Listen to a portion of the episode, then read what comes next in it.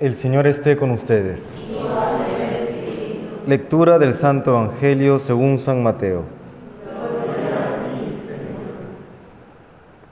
Jacob engendró a José, el esposo de María, de la cual nació Jesús, llamado Cristo. El nacimiento de Jesucristo fue de esta manera.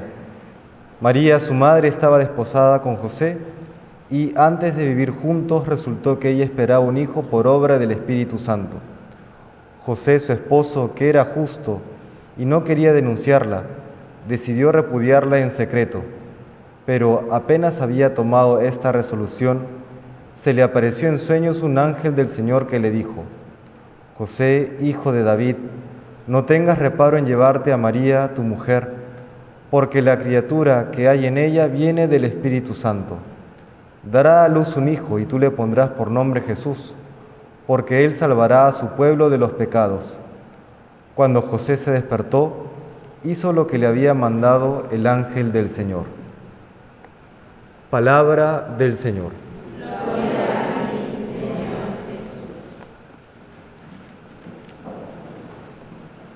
Con gran alegría celebramos esta solemnidad de San José y entre tantas cosas que se podría decir por este santo cada vez más querido y más acudido también en la Iglesia Universal, quería destacar algo que llama la atención del Evangelio.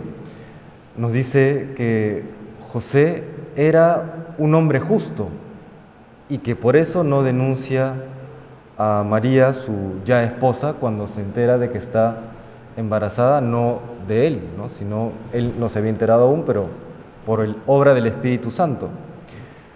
El término justicia en la definición clásica es darle a cada quien lo que le corresponde.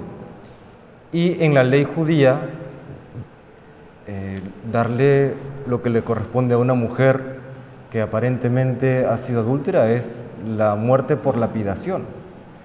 San José es el justo, dice la palabra de Dios. ¿Y esto por qué? Porque caemos en la cuenta que la justicia divina es distinta a la justicia humana. La justicia humana es limitada. La justicia divina es esa capacidad de dar a cada quien lo que le toca, pero conociendo el corazón. Y ese conocer el corazón solamente lo puede ver Dios. José tuvo esta capacidad de ver con ojos de amor, con los ojos de Dios. Y a lo largo de toda su vida tuvo esta capacidad de amar sin buscar poseer, amar con una pureza total. Y eso es la gran lección que nos da San José. San José no tiene ni un solo discurso, no, no, no, sabemos de él ni una sola palabra a través de la Sagrada Escritura. Sí sabemos que amó con un corazón puro, con ese amor capaz de darlo todo sin esperar nada a cambio, de darlo todo sin buscar poseer. Él, que es esposo para quien en verdad no fue su esposa, es padre para quien en verdad no fue su hijo, pero qué tal entrega, qué tal capacidad de donarse a sí mismo. El que rescata el día de hoy el verdadero concepto de lo que es la masculinidad y el verdadero concepto de lo que es la paternidad, que tan en crisis está hoy, nos enseña a amar de verdad. Hoy, lamentablemente, pues todas estas reacciones sociales de un feminismo extremo o llamado el feminismo de la tercera ola, no es otra cosa que la reacción a una mala masculinidad, a un mal amor, a un amor mal encausado, mal dirigido.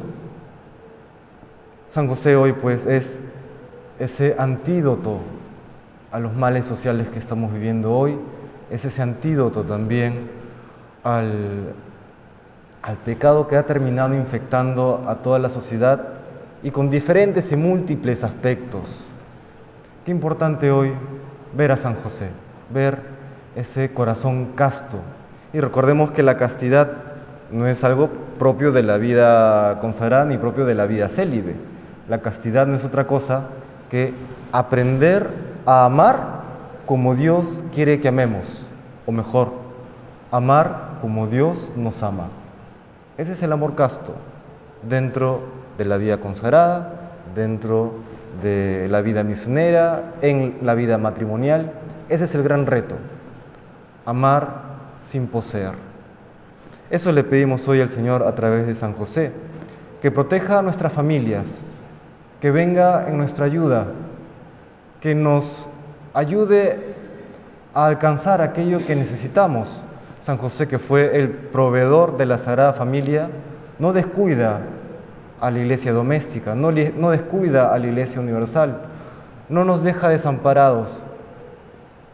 Va donde su esposa, la Virgen María, va donde su Hijo, Jesús, y les pide por cada uno de nosotros. Él que supo proveer a la Sagrada Familia cuando estuvo bajo su cuidado, pues hoy cuida, sigue cuidando de los hijos de Dios, sigue cuidando de la esposa de Cristo, que somos todos nosotros miembros de la Iglesia Católica.